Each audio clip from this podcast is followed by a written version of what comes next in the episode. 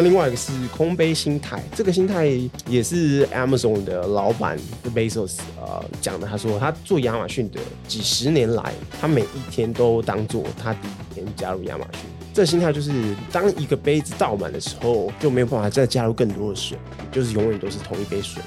那空杯心态就是你每天都要把你昨天倒满的那杯水倒掉，那重新开始。这并不是说你不累积经验，而是你要有打开你的心胸去学习新的东西。第三个跟跟大家分享的点就是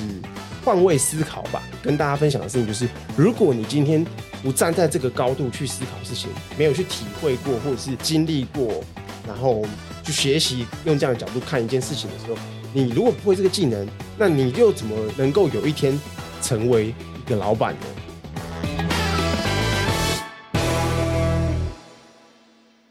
嗨，大家，这边是律师值多少？我是苏雷，我是 Emily。然后我们今天请到一位来宾，算是我们的老朋友，在法白跟哲律有合作过的一门线上课程的时候合作过的对象，然后后来也维持了蛮好的友谊。好，我们就欢迎今天的来宾 Mars。哎，大家好，我是 Mars。那请到 Mars 呢，也是还是跟我们节目主轴有关啦，就是今天这一桌坐满了三个逃离律师、司法官考试的法律人。想先问一下 Mars，为什么当初后来决定不考试了？当初其实没有特别想要一毕业就去考国考，其实是因为在呃大学四年修习法律的过程中，正式开始修习法律之前，对于呃法律工作的想象，跟开始学习法律之后，呃真正认识到呃作为一位律师，呃作为一名司法官，真正的生活应该会是什么样子的状况，然后呃让我 认识了法律界的黑暗面吧。开始思考是不是我毕业之后就要去考国考，成为一名律师，或是成为一名司法官？举手发问，请问什么是黑暗面？呃，就是其实那时候在正南啊，法律系的时候，呃，很多教授会跟我们分享说，哎啊，譬如说像司法官啊，什么积案的问题呀，积很多啊，然后一些案例啊，可能有一些普世价值的观点，会看说，哎，这。并不是那么 justice，但是它就是会发生在这个世界上，但可能没有办法一时半刻的去改变它。我自己的个性是那种看到不是那么公平啊，或者是不是那么符合我的价值期望，会感到蛮蛮蛮难受的，会往心里去的。嗯，所以我那时候就就开始思考，说我我是不是要真正从事法律的工作？台湾的，比如说就就司法官来讲好了，就以台湾现在的案件量来说啊，应该说每一位司法官真正能飞奔到每一个案子上的时间，其实是非常非常的少的。对，那法律这件事情对于一个人，可能是会影响他一生一辈子。事情像念法律系的时候看了一本书《流浪法庭三十年》，嗯，那这些都对我有很大的影响。说我是不是要做一个这样子的角色，去在这样的体制下没有办法达到我心中真正的理想，主要是这样子。倒不是说对于工作会觉得说啊很累啊或什么，对，主要是这个这个原因。那我很好奇，当初这些想法出现的时候，是已经快要毕业了吗？还是在蛮前期就？有这种感触了，其实应该算是蛮前期，因为呃一开始在刚休息法律系的课的时候，应该都会遇到刘文教授在法学导论的时候，就会跟我们给我们上一个震撼教育吧，让我们对于法律的想象可能会回到更 realistic 的这一面。所以那时候我听完这堂课的时候，我就真正心中有非常多的想法跟感触了。他就说，作为一位法律人，今天面对的是一个人的家庭、财产、生命哦，这是一个非常大的责任哦，并不是是一份工作。所以啊，未来你们是不是要从事这样的工作？你们要好好的想清楚。那你也要为案件中扮演的角色付出相对应的责任。哎，如果是法学导论，那应该是真的蛮前期的，就是大家。很青涩的时候就会上到了课程，不过后来 Mars 还是选择把法律系念完。为什么没有那对？为什么没有想要去转国贸啊、贸经啊，或者跟企业经营相关的？啊，其实我对于法律这门学科其实是非常有兴趣的。呃，而且我觉得它也很实用，不管是你在人生中各个情境下都会遇到，生活中的婚姻、家里有人啊走了遗产，你在路上跟人家发生车祸，这也是都会遇到法律的问题。那在商业上，当然也会有合约的问题呀，那合作的纠纷啊，各种情况，修完并不会是一件吃亏的事情，自然而然就把它修完，而且在这过程中，我其实是非常快乐的。那另外，法律系的教育中，呃，能够培养非常良好的逻辑能力吧，我觉得嗯这是一个非常难能可贵的机会。呃，我一直都不是那种循规蹈矩的人，就是说，哎，我今天念法律，我就一定只能做法律，或者是我今天要从商，我就一定得念商学院啊、嗯我认为，如果你想学习任何一件事情，你只要用心，你都可以在很多地方得到你想要得到的东西。好，那刚刚听起来，Mars 他就是很早就没有在以法律，像大家可能大二大三就开始在补习啊等等，就已经没有花时间经历过这一环。那我知道我的 partner 主持人一直很好奇，Mars 听说在大学有一些传奇的事情，传说中正大夜店小王子，怎么跟我刚刚听到的不太一样？我们要分享一下那个在正大法律系念书的时候，每天都在做什么呢？又不用去补习，对不对？这也是没错啦，就是嗯呃，我觉得人生是有很多无限可能的。所以我大学的时候，我对法律系的本身学科的内容其实是有兴趣，但当然不是每一科啦，就是可能我特别有兴趣的就是民法啊、刑法啊，然后呃商业相关的法律啊，所以这些科目我就会念的特别认真。那其他就是尽量能过就过啊。那除了念书以外，那时候在大学的时候是亚洲互联网公司刚开始兴起的时候，就是中国传过来呃很多新创呃科技新创在中国。那时候我看到了很多中国的科技新新创的的事情啊，然后也有很多呃国外的科技公司的产品推到台湾来。像 Tinder 啊、Uber 啊，像这些东西，那我觉得学哎，这个领域其实呃未来很有发展的一个机会。那我本身的偶像又是 Steve Jobs，就想我未来也要创业。所以大学之后，我除了在念书以外，我就也去了很多很多地方呃实习、打工，做过很多不同样的工作，业务啊，做过呃公关公司的实习生，然后做过设计公司的法务助理。还有客服，加入这些公司去做这些实习的工作，也都并不是只是为了赚零用钱，而是我想要去看，哎，别人怎么经营一间公司的，哪些地方做得好，哪些地方做得不好。我相信这些东西可以成为我未来创业的养分。所以大学除了念书以外，在忙这个，呃，其他的话就更精彩。我忙完不好说是没有忙完实习工作之后，就是呃运动啊、健身啊，大学时候练很壮，对，然后喝喝呃酒，嗯，呃，然后喝爸爸妹 对啊，那呃健身完身材练好，晚上就要出去喝个酒啊。没你说一周七天喝八天，一周七天喝八天，这不知道怎么办啊？没有啊，一周嗯你这就不专业了。夜店是开礼拜三、礼拜五、礼拜六，对，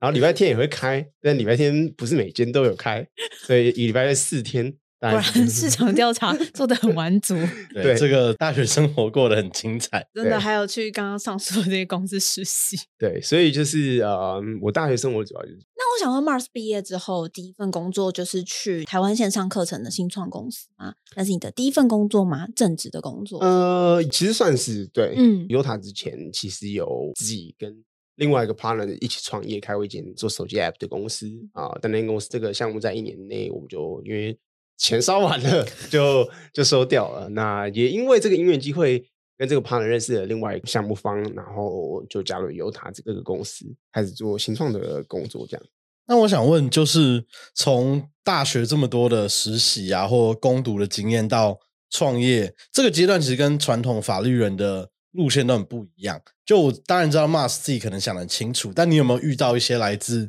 例如家人啊，或是同才的压力，就觉得你为什么不务正业，要往这些偏门走？为什么我们不呃一起去北车补习？啊，这个哎，这个问题问的很好。其实那时候先说同学哈，东山同学都觉得我是奇怪的人，其他的都在念书啊，我常常不去学校上课啊。啊，对不起啊，我的大学教授们，因为我常常一个月都没出现在教室几次过啊，对啊。然后我平常都泡在图书馆自己念书，然后就去考试啊，然后不然就去其他地方工作啊、实习啊。我印象深刻啊，这个很精彩。我还有一次。我那个有一个必修课啊，快要被挡了，因为我修太多课了，然后期末报告交不出来哦，我还写信给那位教授说：“哎，那个教授，我如果期末报告写不出来，我这堂课会过吗？”啊，就跟我说：“哦，如果你以我们计分的方式哦，你的期中考分数啊过完，你期末报告没交还是会过的。”然后呃，送完之后大概就好像六十分飞过。我说：“哦，那教授不好意思，我期末考完之后我有空再把报告补给你啊，我就先六十分过了这个堂，我就不修了。”对，所以同学当然是会觉得我是蛮特别的人啊，蛮奇葩的人。然后家人的话，毕业的时候，那时候跟我家人要说我要去创业，大家说我家人都说 你脑袋坏掉了，就是念法律系，然后不给我去考律师，然后跑去创业啊？你创业能赚钱吗？当然也会有有质疑啦。那压力的话，我觉得倒是还好，因为我觉得人生总是会有各种压力的嘛。但我就觉得，哎，没试试看，或者是努力看看，你怎么知道你会不会？大不了失败了，我就再去考国考嘛。反正反正每年都会举办，对，反正每年都举办的。哎，但我有一个疑问，就比如说你刚刚有说，就业务啊，公关公司的实习生，或者是公司的一些法务助理，或是客服，那你觉得这四个工作相比起来，哪一个最颠覆念法律系的你，或者你觉得对你的？呃，改变最多或是成长最多，哪一个？其实我觉得每一个都是学习，真的都可以看到很多不一样面向。最颠覆法律应该是业务工作吧？嗯，那时候做业务就是每天都要打 COCO 啊，就是陌生开发啊，然后又是 to C 端的，基本上就是一天就是打两三百通电话，接起来有可能就是被挂电话啊，或是人家以为你是诈骗集团啊，那或是有人骂你脏话啊。然后那时候做业务又是一个小时要一一两百块，然后我那时候我印象很深刻，我那时候去去应征的时候，那一个真的法律系怎么想来做这个？我就说哦，就就是想试试看啊，对，想挑战自己看看。我觉得这是像算是我自己刻意让自己的一个练习吧，因为其实我从小就是一个比较不习惯跟陌生人讲话，或者是去 convince 别人买我的东西。推销推销一个东西，对，所以我就想要去去训练我这个能。刚开始我就觉得很很很辛苦啊，就觉得哇，每天要打那么多电话，然后又一直被挂，然后但是被挂久了就习惯，就觉得没差。明天又是两百通电话继续打，对，要久了。后来那时候也做到 top sales 这样子。那 Mars 觉得这些呃，不管是攻读啊或者实习累积的能力，到你后来进到不管是刚刚一开始讲的 App 公司创业，或者是后来到线上课程的。平台，因为你都是算是 founding member 吧，或者至少是元老级的员工，你觉得这些能力在这个创业的过程中是重要的吗？呃，我觉得，我觉得其实是非常重要的，因为创业的时候不会有像学校老师告诉你该怎么做，你都要去想，你每天都是在解决问题，就是各式各样问题会发生。那当你过去有有相关的经验的时候，或者是说，呃，你有看过别人怎么做，我刚刚讲了说，你去。尝试各方的公司，你进到一间公司的时候，你会看到，哎，别的部门在做什么，然后你会了解到说，哎，别的部门在 抱怨什么？对，那为什么他们这样抱怨？你就可以反过来想说啊，如果你今天你作为一个老板，你在经营一间公司的时候，你在开一间公司的时候，该怎么该怎么去解决这些问题？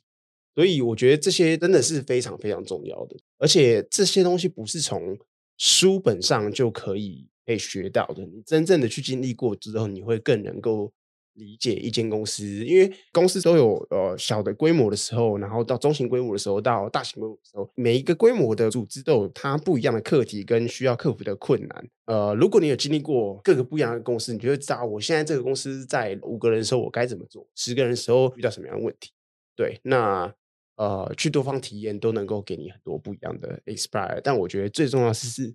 你要 consciously 的。是有有意识的去学习这些东西。那比如说，你觉得在优塔的时候，你觉得遇到最大的困难或者是什么？我觉得每天都好困难，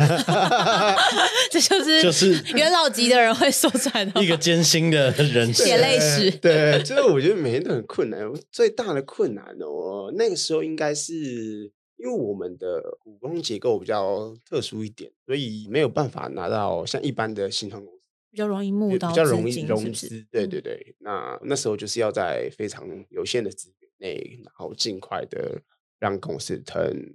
profitable。这个 limit 会让你在很多呃面向上的发挥都有一定的限制啊，但是你就是要想办法在这样的 limit 下去去完成你要完成的。那我也想问，像譬如说优塔，可能一开始就可能是五六位元老嘛，那到后来的就是五十几位伙伴们。那你觉得以这两个阶段来分享，你觉得遇到最大的困难会是什么？我觉得一开始的时候比较困难的事情，是因为我那时候其实很年轻啊，那时候才二十三岁吧。对，那有些我们的伙伴啊，可能都是可能比我年长啊，作为一个。呃，founding member 或是产品的 owner 来说，让他们呃聆听你的你的 suggestion，或是愿意 follow 你的方向走，我觉得这个是一件蛮困难的事情。嗯嗯，对，他们就觉得你这么你年纪这么轻，你怎么会懂这些？，对，你怎么会懂这些？那呃，我为什么要相信你会把这件事做成功？对，这个我觉得是蛮艰辛的一环啦。对，那要怎么解决？那怎么解决这个问题？其实我那时候我呃印象很深刻。我刚开始另外一个质疑是啊，你又不是念这个出身的，嗯呃，对，法律系出身，嗯你懂吗你懂吗？懂产品吗？对，懂工程吗？懂工程吗？懂教育吗懂教育吗？对，这是真的。那我自己的想法，我那时候的解决方法就是要创业的话，尤其是跨不同的领域，要有那种学习的心态啦，就是要很 low ego，就是你被 challenge 没有问题啊。工程师说你哪里做的不好，你就回去改，然后展现你的态度。可是我觉得像呃，我们在法白也算是创业嘛，而且现在可能 Mars 在 LinkedIn 上都有写从 zero to one。如果以创业角度，我们现在到 zero to 零点二而已，所以我觉得遇到也会有一些问题。但是你会不会有一种觉得，像就法白做的东西也是比较偏媒体，然后但我们也都是法律本科的，所以嗯会遇到的问题也一样，就是人家觉得你又不懂媒体，你又不懂社群行销，凭什么你要来教我？嗯然后那时候就是我也觉得姿态放低一点，其实大部分人都会比较友善，而且比较好沟通。但有些时候我也会觉得，人家很容易认为，因为你年轻，你好像非本科，会有一种软土生绝的感觉。不知道 Mars 有没有遇到过这种状况？呃，也是有，但是我自己的想法是用成绩来说明。初期的时候，你可能不信任我，人与人合作关系基本上是建立在信任之上。当你看到很显著的哎营收进来啦，用户成长啦，啊这些成绩单对这些成绩单是在一个一个 group 一个 organization 里面要 share 出去，去建立你的 credibility。我觉得这是一个最好的方式，或者是合作了一小段时间之后培养的信任感。对用实力来说话。我记得以前 Mars 好像有跟我分享过，就是你在一开始虽然不懂工程师的工作内容，或者是大家工作内容，我记得你有跟我分享过，你曾经就是每天都花时间坐在不同的同仁旁边，然后或者是很认真的研究大家的工作内容，并且想办法帮他一起优化。哦，对我嗯那时候因为我不是本科出身的嘛，所以我的做法就是在跟工程师合作，我只要不懂的东西，我就会请教我的工程师嘛。那他如果说啊不行不行，那好，那我再去研究另外一个方式。啊我觉得很重要的事情就是不要把责任推给别人，然后另外的事情是深入的去了解说，哦，他们每天都在做什么啊，他们遇到什么样的 bottleneck，那他们做的好的地方，你就让他们尽情去做。因为作为一个产品经理，呃，你的角色不是帮他写扣，你是要帮他解决他在开发一个产品对上遇到的状况跟困难，然后他们期望你要去聆听，他们期望你呃能够提供给他们什么样子的协助。bug 找不出来的时候。啊，做一个 PM，你不是就是走过去跟他说，哎，这个 bug 这是什么时候修好、啊？卡关咯卡关咯卡关咯，卡关了。你在那边讲了老半天，也没有用也没有用啊，他他还是在卡在那。那我的做法就会变成说，我就会去帮他们收集资料，整理说，哎，这个 bug 在什么样的情境中会发生呐、我觉得应该就是更深入的去了解他们做了些什么，然后陪他们一起想办法。对，陪他们。因为有的时候他们可能是在执行的那个人，他可能当局者迷嘛，对所以可能更多的时候他只是你的一个随便的提问，或者是你的好奇心，其实他就觉得，哎，对他怎么可能没有想过当头棒喝，或是提到一个他的思维、他的专业世界里面没有想过的问题。嗯，我觉得 Mars 刚刚讲那个蛮好，就是我觉得嗯这类你不管是做产品啊或内容起身的新创公司，我觉嗯得特别是很前期的成员，有时候也要让自己亲力亲为。我觉得在草创的阶段很重要。肯定是的，嗯，就是我觉得这才是当草创员工最值得学习的进化。不然你干嘛那么辛苦？你要做校长兼撞钟，然后你薪水又没有比别人好，然后那你到底想获得的是什么？不就是那一个一开始想方设法的能力，或者是每天都不知道干嘛哎、然后每天要自己从头开始想，然后去解决，然后又失败了，没关系，就再重想。就大家一起的革命情感才会从草创的时候建立起来的对，我觉得这种建立信任的过程有一个感动。就是要建立那种你是他们靠山的那种感觉。那时候刚开始在开发一个产品的时候，一定会有各种各样的困难嘛，不嗯管是啊 feature 上的不够，或者是呃各种 bug，我永远都是公司里面那个第一个知道这个事情的人，因为我花很多时间投注在观察我的产品，然后公司里面每一封客服信我都会亲自打开来呃看。哦，譬如说我们的呃业务同仁跑来跟我说，哎、那个现在出现什么事情之后，我已经知道，十五分钟我已经知道我已经在处理了。对，当建立起这样子的可依赖感之后，大家会对你更放心，也会更愿意信服你提供给他们的建议。但我觉得刚刚 Mars 讲这一段听起来就是一个会过劳的节奏。他是啊，他是听说他以前都睡在公司里面。对啊，对啊，我其实在犹塔睡过大概半年吧，对，每天住在公司里面。那第二个呢？第二个你刚刚说就是，譬如说寻找到适合不同规模大小的伙伴，可能也是你觉得在犹塔在五六十个人的时候，你遇到的第二个困难。在前期的时候，因为组织小嘛，业务也没有那么大，你可能每件事都可以亲力亲为。嗯。就可以解决很多事情，但当组织扩大到一个规模的时候，呃，业务量也大了，那你就必须要开始有部门的分工啊，然后可能会有这个 layers 呃 reporting line。其实优塔在第二年的时候就开始培养每个部门的主管了。在组织扩大了之后，呃，前期的伙伴可能会觉得说啊，那以前我们都是呃那种打游击的，可能每天做的事情都会。呃，有点不太一样，嗯，就是哎，每天都有新的东西，新的学习，对对对。但当部门大到一个程度的时候，就不可能是这样子，有可能运作更专业，对，就需要更专业的分工，然后建立 SOP。这其实是有点反人性的啦，人都喜欢做哦一些新鲜的事情，对，做一个公司的呃管理层，如何去把这个 SOP 建立起来，又要能够 smooth 的推导进。一个组织里面，然后让公司里面的伙伴知道说，哎，我们的 standard 在哪里，要做到什么样的程度。那只要 above the standard，你都可以自由的发挥。那我有个提问，就是要怎么说服大家？那些开创元老他们很喜欢新鲜的食物，你要怎么说服他们说，当组织编制变大的时候，这是没有办法克服的。我们一定得专业分工，我们才可以一起变得更好。嗯，就是你那时候有遇到说服的困难。说服这些伙伴，我觉得很重要的事情是让他们理解到说，呃，我们做的很多 policy 是为了组织能够迈向更高的效率，或者是产生更大的 return，然后有了这些积累，我们才能到下一个更大的舞台去。不是，这也是他的成长。待在五六人公司的他，跟待在五十六十个人公司的他，要学会的技能。对，没错，就是要让他知道做这些事情背后的 purpose，这个目标是什么。然后另外一个事情也是一样，就是当然也不是我们就是为做而做，而是做完了之后，我们是要回去 review 检讨，说我们做的这些东西是不是真正呃带给公司有有这样的成效。另外更重要的事情是，他如果可以很明显的感受到。哎，在导入这样子的呃 SOP 啊，或者是说呃组织架构的变革之后，他的工作变轻松了，他的产出变高了，那他就会感受到这件事情带来的好处。但在这个过程中，你有没有被例如一样是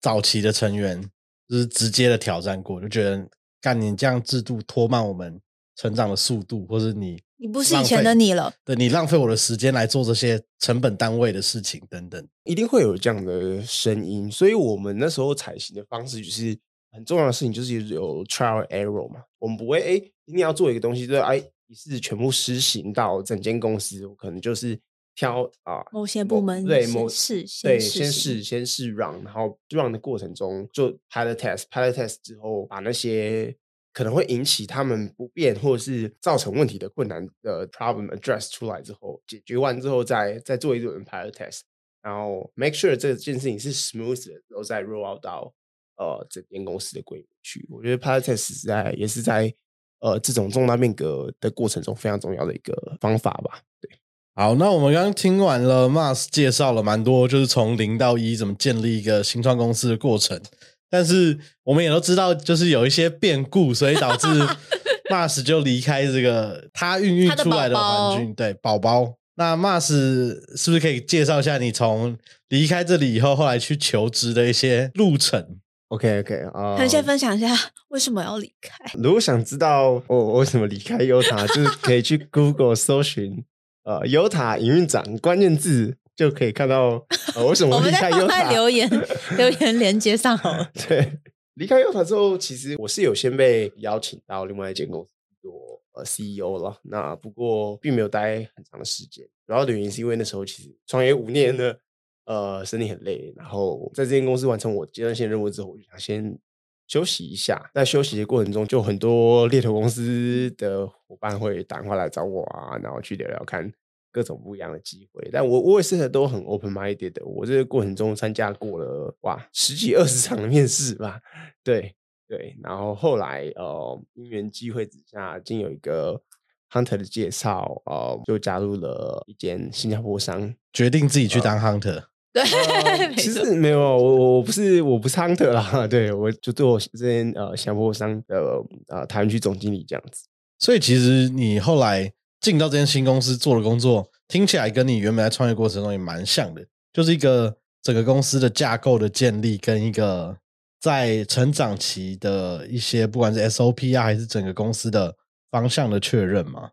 一开始加入的时候人也是五六个嘛，台湾的伙伴大概有二十几位左右。嗯，对啊、呃我在这间公司呃任职一年，公司就也从二十几个人增长到六十个人啊左右的规模。那在规模就是扩大这么大的过程中啊，你也要负责去面试或者是选呃进来公司的员工，对不对？对啊，对啊，对啊，就每一个部门的面试的指挥官啊、呃基本上都是我。我也很 好奇，你都会问什么问题，或是那你自己的选材标准有什么不一样？譬如说，嗯会有因为产业的不一样吗？或者是你自己改变的不一样，所以导致你的选材有没有什么差别？嗯，如果是在呃招募伙伴的过程中啊、呃我觉得很重要的事情是每一间公司有每一间公司不一样的文化了。嗯对，那、呃、适不适合这个公司的文化是很重要的。那另外一个事情是每一个 role 它需要的人格特质啊，或者是专业的技能是不一样的，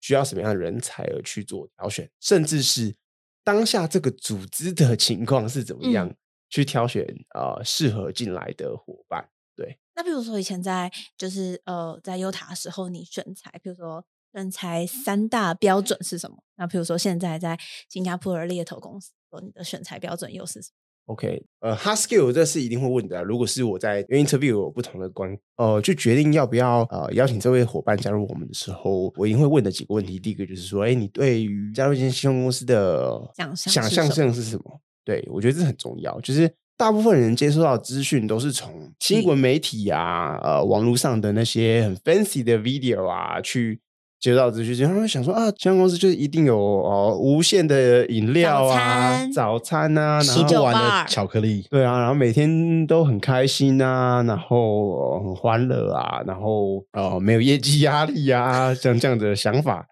然后所以我我都会问这个问题，就是说，哎，你对于这样子的工作环境是什么样的想象？另外一个是呃，你为什么想要加入这一间公司做这样的产业？啊，我觉得因为了解自己为什么想做这件事情，有一个 purpose 的话，我相信他在不管面对什么样的问题的时候，都能够想办法去解决。我觉得这是很重要的。那我也想问马师，比如说你在面试中听过最荒谬的答案，或者是你会觉得啊，我绝对不会录取他的答案。OK，就譬如说问说，哎，为什么你会想要加入我们公司啊？可能他给我的回答答案就是说，啊，因为可以 work from home 啊，或是说，哦，你们公司看起来很欢乐啊，然后公司真的有下午茶吗？对，然后这重点并不是说不会去呃在乎在乎这些事情，嗯或是我们嗯不在乎伙伴是不是能够 work from home，或是开心的呃、开心的工作工作。嗯而是今天在一个面试中，是你去呃传达你自己这个人心中真正重视的事情是什么。那在这么一个重要的场合，你 却却提出一个这么枝微末节的事情，呃，在你中的心中的 importance 是这么高的话，就会容易让呃用人主管对你可能有一些 concern 吧。我觉得、嗯可能会误会了你，觉得你是不是没有那么在乎在工作上啊，我觉得这不是误会啦。可以可以，你终于进入状况了。这这我觉得这不是误会啦。你真的没有别的想问我吗？对啊，问到都会质疑自己，就是说到底是我的问题还是你的问题？对，就 care 这么一点点鸡毛蒜皮的小事吗？难道你没有更伟大的你？未来三十年，现在其实就是在帮你铺垫第二年的工作机会跟能力，第三年的工作机会能力。对但是你问了我这些问题，对对，我要举例，那感觉就很像，就是你 GM 好了，你今天要做一个 GM，然后你去公司报道的第一天，你就问说，哎，那个公司中午会不会给我们 GM 下午茶？就是，但你的同仁听到就觉得，哎，这个总经理今天来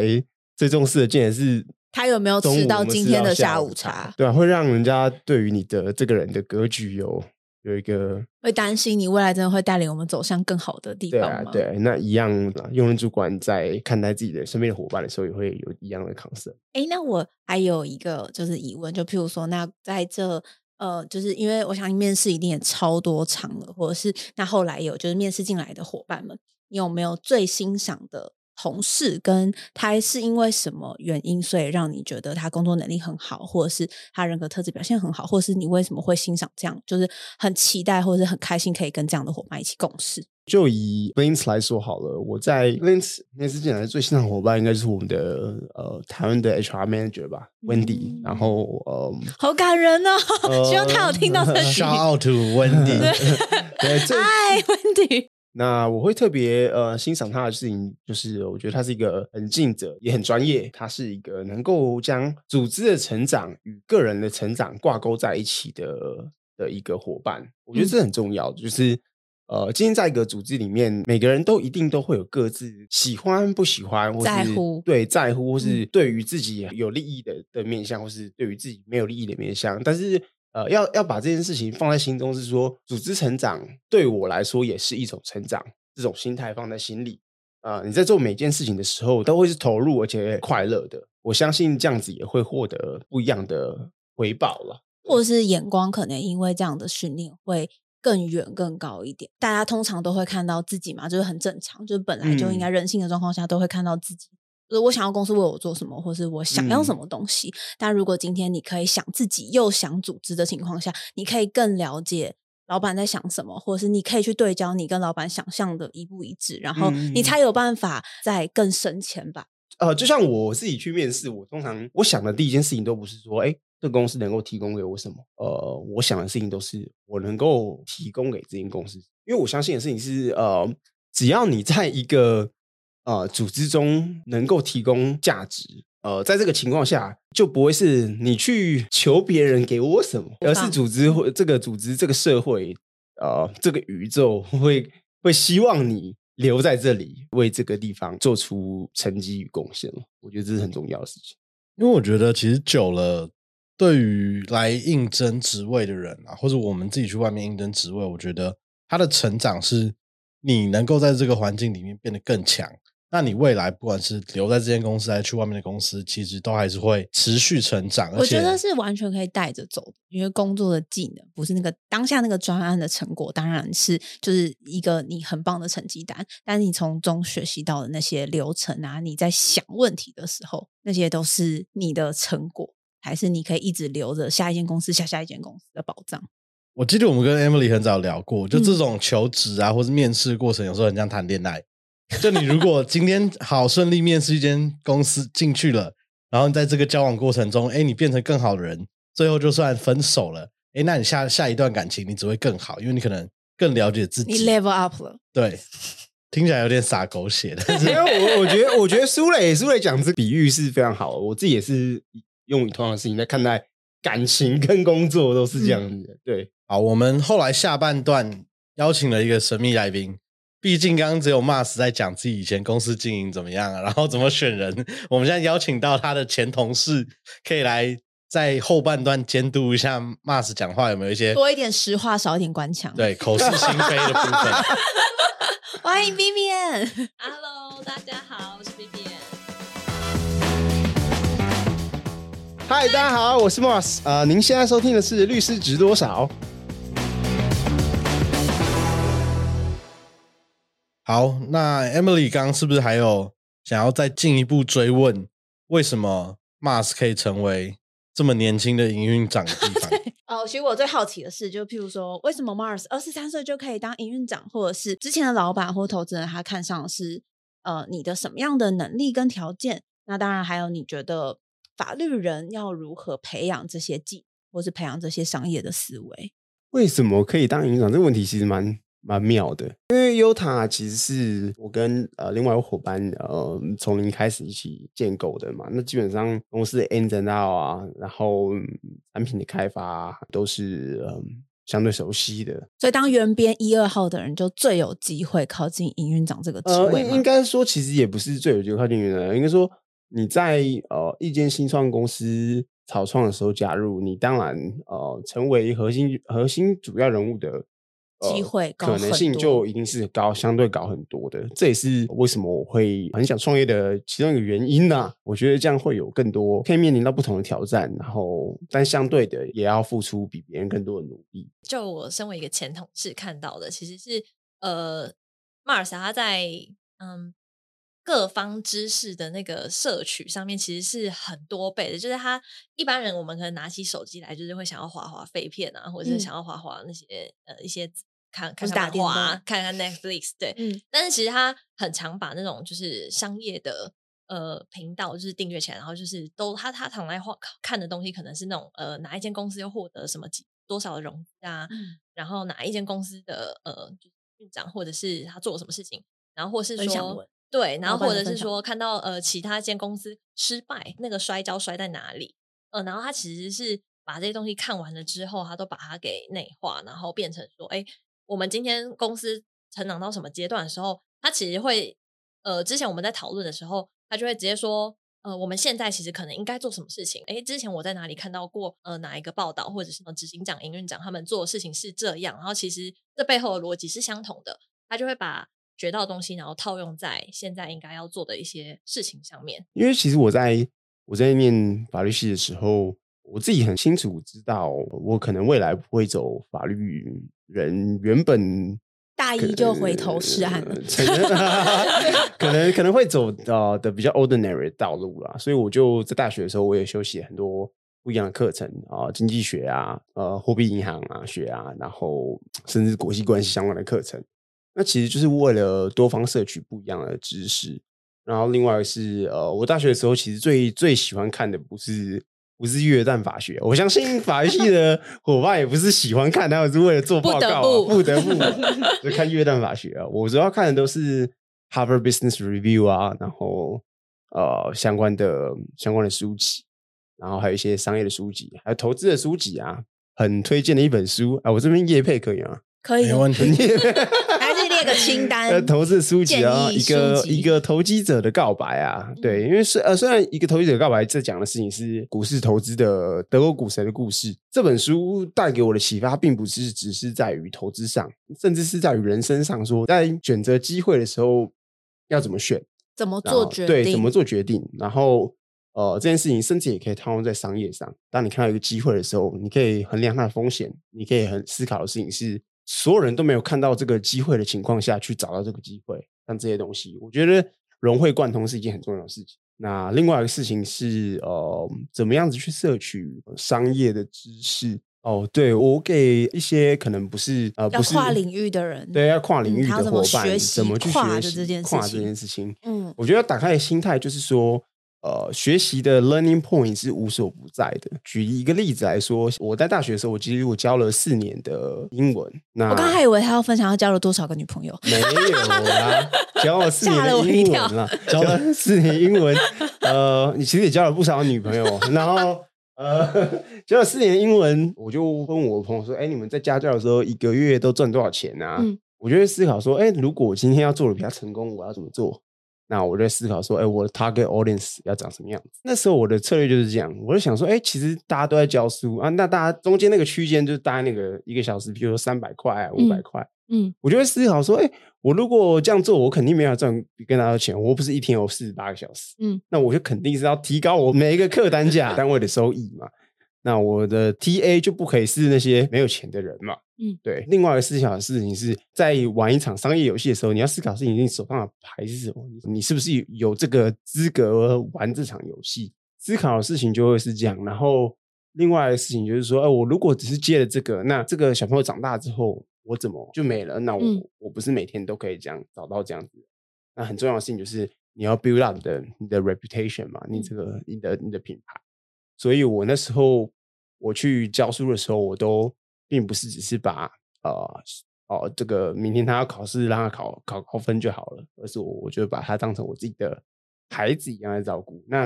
呃，身为一个家长，你就会看到这样的老师，你就很放心把你的孩子托给他。那最有趣的事情是，把你的受众定位在这群的时候，如果你把你他的小孩带的好，他就会把你介绍给你下一个的口碑介绍就还是那些怨妇价格很高的家长们对对对，那。all in all，你最后的呃 return 就会是相对很高的。那你嗯看，像一样是一个，只是一个家教，可能多少大学生在做，但是你就是可以做的跟别人不一样，所以那你就会获得不一样的回报。那我看的事情更长远的事情是把这件事当成这样的投资。另外一个很棒的事情是带给了这些孩子价值，让他们真的学到了呃英文，然后他们成绩进步了。它也会成为你的呃人生的一个养分。我这样说的并不是说呃一切以利为导向，呃要用更宏观嗯的角度去看呃你在做的事情，呃你就不会去计较说哦我今天都多做了对多做了什么钟多做了五分钟十分钟，你会思考的事情是我为了这个社会或是这群人提供什么样的价值。我觉得这样的思维其实对于现在，我不敢讲我们很老了，因为我其实觉得我还蛮年轻的。但是我觉得对于很多，特别是条件很不错的，刚出社会两三年啊，想要一直往上，不管是职位啊或薪资更追求成长的人来说，是蛮重要的。因为我自己遇过蛮多也是各行各业的人。我是以前教过英文，我是在补习班，然后我在卖过英文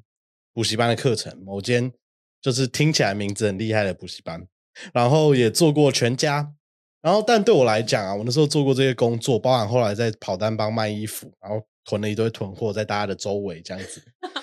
然后就会觉得说，其实这些东西对我来讲，它都是在累积的，我可能不知道它最后会长成什么样子，但你不会有一种自己浪费时间在某一个短期的事情上面，你会觉得这个东西你现在学的，我觉得像我到现在，我都还是跟人家讲，我现在在法白的工作，让我学最多都不是以前。看起来很高大上，什么杰赛普的辩论赛等等，最多的都是我在全家学打工的时候、那一年多的经验。但是后来有时候发现，在跟呃可能比我年纪小一点点，但学经历比我更好的人在聊的时候，他们很常会认为一个东西是浪费时间。他可能会觉得他大学我是名校毕业的，我干嘛要浪费时间去去做一个看起来就是短期的工作，或是我干嘛要浪费时间去做一个看起来好像没有太长远发展性的一没有间公司？学习性的工作，或者是这不是叉叉学校毕业的我该做的工作。对我那时候就觉得他们心中有一种不知道哪里来的急切感，会让他们目光相对比较短浅一点点。因为我觉得那种急切感不是说他们没有上进心，他们比较像是他们很有上进心，所以他会觉得我这三个月很重要，我这六嗯个月很重要。但当你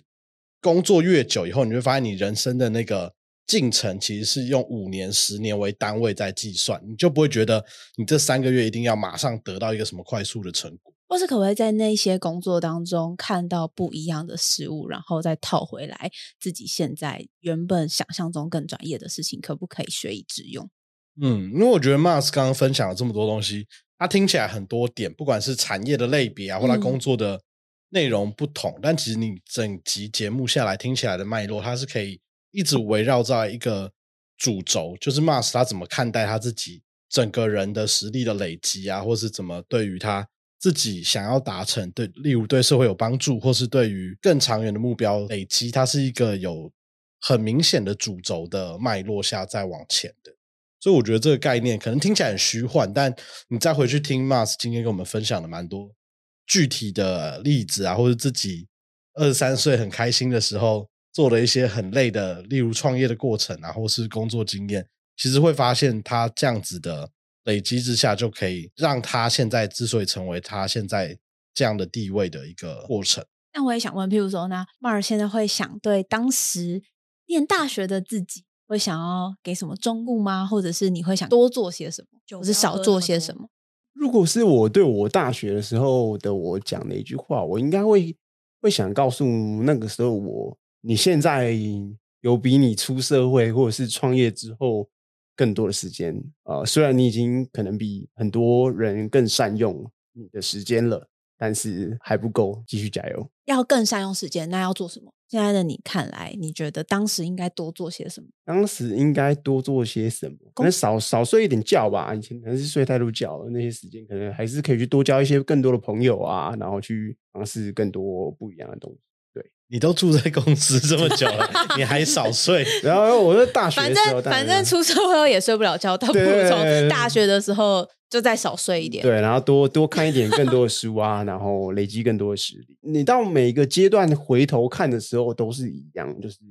时间更不够用对时间更不够用。你在年轻一个月前的自己就应该要再多更有效率的有做这些事情。对，但是我觉得这都是成长的过程。那 Mars 刚刚一直提到蛮多在商业上的看法，你有没有遇过一些你觉得是贵人或是前辈的角色，觉得在不管是创业啊，或是工作的过程中对你影响很大的？不管是创业或是工作，身边的每一个人、每一个客户、每一个同事、每一个前辈，都是我生命中的贵人。从每一个人身上，我都是可以看到呃好的一面，然后呃值得学习的地方，或是值得我反思。好乐观哦！突然发现他是太官腔了。对，这是没有，这认真，这是认真。我这个人心态就是这样。那譬如说要怎么转换自己的心态？就明明他是很讨厌的一个前辈跟主管，那要怎么调整自己的内心？当初想要做草人刺他，呃，我觉得就是在当下的情绪，人都是会有情绪，也是无嗯可避免的。嗯但是每一个人在这个社会上的都有他扮演的角色，然后嗯任何一件事情都是一体两面的。如果你每一次都只从一个面向上去看一件事情的话，你的世界就是这么狭隘，嗯这么狭嗯小。但你如果在一件事情上，你可以从八个面上去看它，你会有八种不同的体悟。那这不管上不同不同体悟，你都可以在不同情境下，你会选择对于你来说最 make sense 可能就是在不同的阶段的时候，再次回想当时的不开心或开心的事情，然后去想想这次的自己有没有新的想法。对，那我们最后回到我们三位国考逃兵的身上，以你现在的角度来看，你会很劝法律人的学生，如果觉得自己没有很爱成为律师或司法官的工作，就不要去考国考嘛？还是你会觉得其实步调可以边走边慢慢想？呃，我觉得考国考考不考这件事情，我到现在还会觉得，哎，我可能有空的时候可以来去考个国考啊。对，嗯我我觉得这都会是加分项啊。你多考一个国考，你不会损失什么。但是我觉得另外一件事情比较重要的事情是，要知道你今天做一件事情是为了什么，你考国考是为了什么，然后你今天不考国考是为了什么？这不是一个 yes and no 的问题，考或是不考，而是我现在不考，你要做什么？如果你现在不考，然后你回去每天在家打电动，对，然后打电动也不是为了成为顶尖的电竞选手，那你就是浪费你的人生嘛。你不如就乖去考国考吧。如果你什么都不知道的话，对，你就听你爸妈的话，妈妈的话不会害你，听妈妈的话，对，去考国考。对，但如果你知道，哎，我今天就是想要成为炸鸡排的霸主，赶快去炸鸡排。你如果心中有这个梦在你心中的话，所以就是目的性要很明确啦，不管你的目的是什么，就是嗯你总要知道一条路，那去试。那我相信 Mars 的经验也可以告诉大家，就是如果有一些失败，就像 Mars 刚刚讲的，他可能就只是人生的一小段，还是嗯都有可以在这个过程中学到蛮多内容的，还是可以当营运。长跟执行长的。没错，而且为什么 Emily 一次要把执行长丢进来？哎，现在就是啊哎，，我真的做过执行长啊，我我做过营运长、执行长跟总经理，对。那我也想问 Mars，比如说你现在的你会给就是比自己更年轻的法律人什么建议？在求职的路上，我觉得有有几个很重要的心态是我可以分享给大家的。我觉得，当你越不求回报的付出的时候，你往往获得的会更多。就是不要执着于眼前，可能你一个月多五千块、两千块的薪水，然后你就说啊，呃，我就为了挣那两千块，我可能跟老板闹得不开心，或者是觉得说，哦、这个工作不适合这工作不适合我，嗯呃，而是要你越不求回报付出的时候，你你在无形之中往往得到的会是更多的。我举一个例子，我我以前在呃餐厅当服务生的时候，然后这前提都是要完成自己的工作，不要自己工作不做，跑去 跑去变哈啦。主要这也是很重要的事情，就是呃我会去了解说，哎，他们内场人员是怎么样子安排出菜呃的流程出菜的程流程嗯，财务是怎么结账的。另外是还有，譬如说，我会去了解说嗯，那他们会怎么安排？哎，no show 的情况，那或是他们会怎么样安排？呃，座位，它不会显现在我每个月领到的那一两万块的薪水中，因为它不会算在我的时薪里面。但我会愿意去做这件事情，并没有想要得到任何的 return。但是这些经验啊、呃我花了时间去看这些东西，这些经验都成为我日后在创业上的养分。我觉得这是很重要的。那另外一个是空杯心态，这个心态也是 Amazon 的老板就 Bezos 呃讲的。他说他做亚马逊的几十年来，他每一天都当做他第一天加入亚马逊。这心态就是，当一个杯子倒满的时候，就没有办法再加入更多的水，你就是永远都是同一杯水。那空杯心态就是你每天都要把你昨天倒满的那杯水倒掉，那重新开始。这并不是说你不累积经验，而是你要有打开你的心胸去学习新的东西。那举例来说，像我当初在离开 Yota，然后离开 Dream Player，那前两份工作都是 CEO、CEO 非常高的职位。然后在休息过程中，我又跑去申请了成为 Uber Eats 的司机。我当时非常的震惊。对，呃，成为 Uber Eats 的司机，但其实我并不是缺钱啊。其实我过去呃几年工作存了一些钱啦，对。那呃，我跑去跑 Uber 的司机，我我单纯就只是好奇，是说，呃，Uber 一间这么大的呃跨国企业，因为我们平常做一个 End User，你用的是 User Side 的东西嘛，就是说，哎，我叫 Uber 来，东西怎么送来，然后你怎么取货。但是我没有体验到的事情是，那作为一个 Uber Eats 的外送员，他是怎么经历过他的用户体验的？那 Uber 是怎么把关他的司机素质？我是认真的，就是有跑过。我还有一次送送餐送到那个赌场去，那都是一个很有趣的经验。还有一次送餐送到一个酒店小姐家，对我觉得这都是人生很有趣的体验啦。那我去做 v 意 s 也是为了啊，真正作为第一线的人去体验，说，哎，一间公司它是怎么设计它的 App，这怎么设计它的流程？当客户有客诉的时候，他会怎么处理？他怎么处理他的金流？哎，有人付现的时候，公司怎么回收？他要抽的 commission，他是怎么？做陪 out 给司机的，像如果你没有一个空杯心态，你就可能不愿意弯下腰，或是呃弄脏你的手去做这些事。但是呃，我觉得我是很愿意去做这些事情的。那第三个跟跟大家分享的点就是换位思考吧。呃，这个换位思考可以用在各个地方。那通常我觉得最难，呃，可能同台之间你们换位思考很简单的，说哎，我们这是朋友。最难的通常是跟你对对最难的换位思考是跟你老板嘛，这这是最难的，是对立的两方。对对，站在呃，我觉得站在老板的角度，或是站在公司的角度去看这件事情，对于很多人来说是很难的啊。老板那个笨蛋啊，为什么要这样做啊？对，那时候老板白痴啊什么。但是也许你站在他的角度去想的时候，你可能会跟他做出一模一样的决定。那这时候只是你没有换过来讲想而已。那有时候跟我的朋友分享这个事情的时候，他就问我说。哦，我不知道吧？为什么跟妈？我又没有领他，对我又没有领他那么高薪水，他一年领两百万，我一个月才领四万块，我为什么要帮他想？但是我想跟大家分享的事情就是，如果你今天不站在这个高度去思考事情，没有去体会过，或者是去呃经历过，然后去学习用这样的角度看一件事情的时候，你如果不会这个技能，那你就怎么能够有一天成为一个老板呢？或者是更接近老板的那个职位，就是一个从一个更高的格局去看呃一件事情，呃，也是一个很重要的呃心得可以分享给大家。好，那我想我们今天节目很开心可以邀请到一个很不一样角度的法律人来跟我们分享他的工作经历，还有他对于国考跟法律人创业等等的观点。那我们律师值多少？今天就到这边，我们下次见，拜拜，拜拜。